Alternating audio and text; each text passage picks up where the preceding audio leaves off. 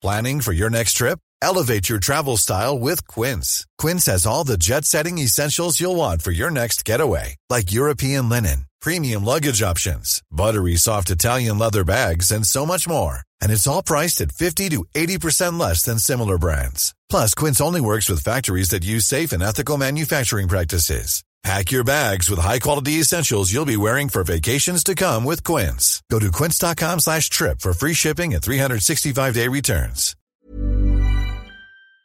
Pues podrán gastar 100 pesos en comida, bajar nóminas, vender aviones, quitar esos gastos que verdaderamente sí eran innecesarios y que no defiendo para nada.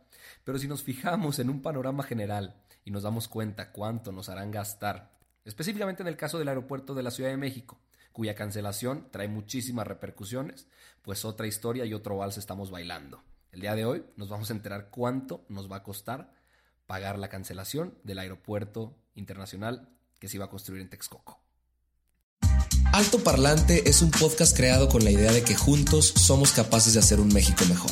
Pero para eso tenemos que entender qué está pasando, porque la información es poder, pero la información si la entendemos nos lleva al siguiente nivel.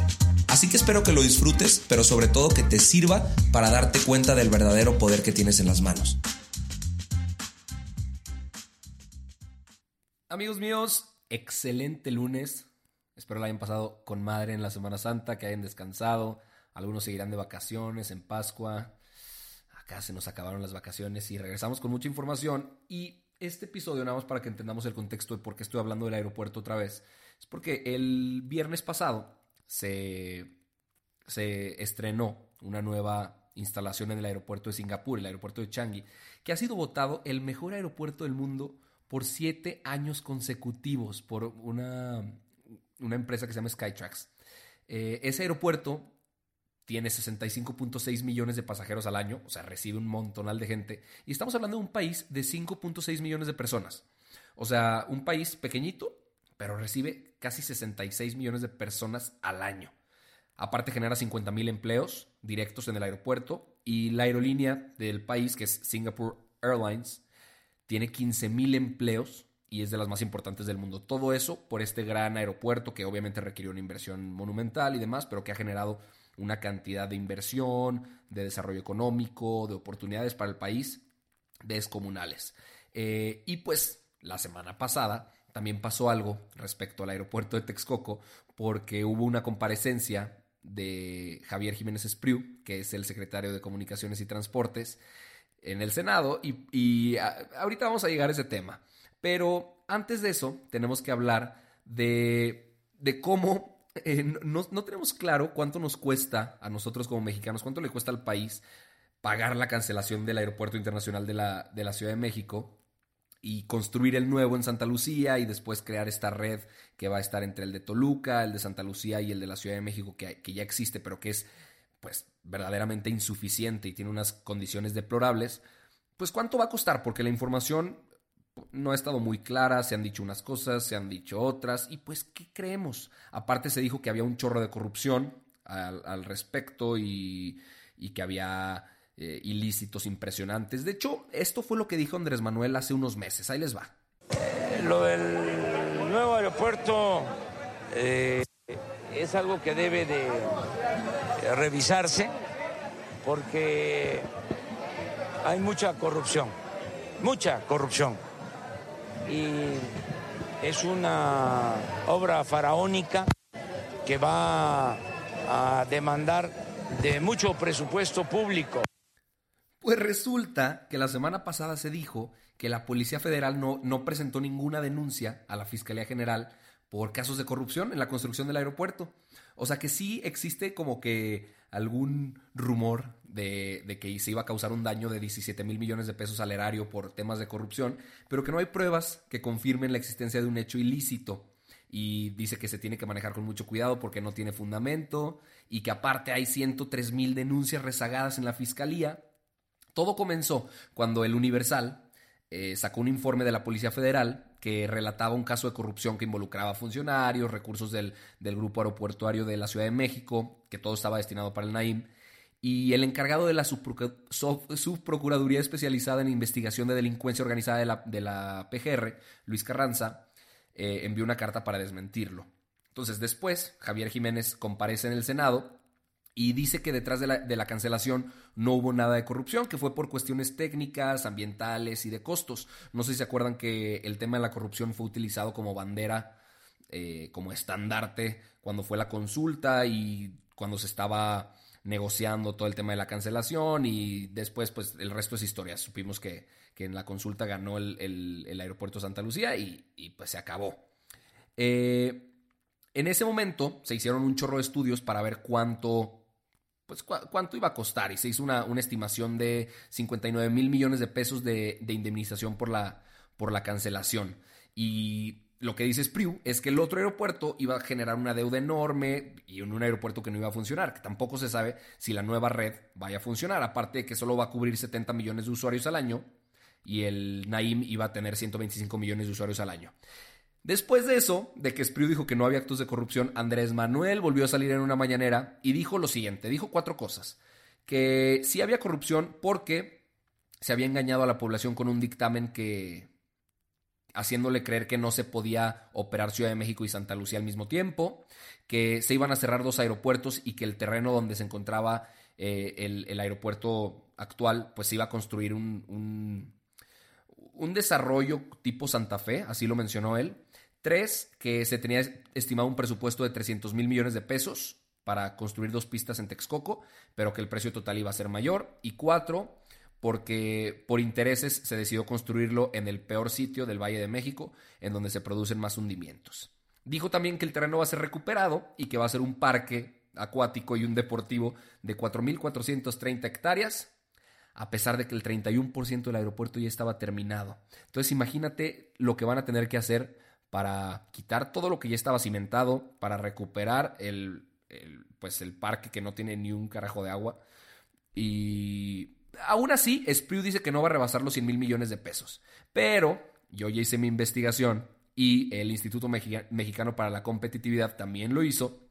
Y así está la cosa. Y a, mí ya me quedó un poquito más claro después de leer bastante, pero se lo resumo para que lo podamos entender. La deuda se dividía en dos partes. La primera de 6 mil millones de dólares y de esa se pagaron 1.8 millones de dólares, eh, que eran bonos, pero quedan 4.200 millones que se van a pagar del erario público 200 millones al año. Se estima que se va a pagar dentro de 20 años. Aparte hubo una fibra, que es un fideicomiso, por 1.600 millones de dólares y eso ya se liquidó. ¿Ok? Eso se liquidó eh, por un aproximado de 34 mil millones de pesos. El IMCO dice que la cancelación conlleva un costo de 270 mil millones de pesos. Eh, y una parte la paga el Grupo Aeroportuario de la Ciudad de México, que es una estatal, pero solo pueden pagar 115 mil millones de pesos. Entonces, no necesitamos ser unos genios con aritmética básica. Podemos saber que, que 155 mil millones de pesos faltan por ser pagados y que tienen que ser pagados de alguna manera. AMLO, antes de la consulta, dijo que se necesitaban 88 mil millones de pesos para terminar la obra, pero entonces ahora el gasto asciende a los 155 mil millones de pesos para subsanar la cancelación y todo lo que esto implica. Entonces, básicamente, cuesta más cancelarlo que terminarlo. Y aquí hay un tema muy importante que no se nos puede olvidar. Andrés Manuel dice que en su sexenio el crecimiento va a ser de 6%, de 4%, perdón.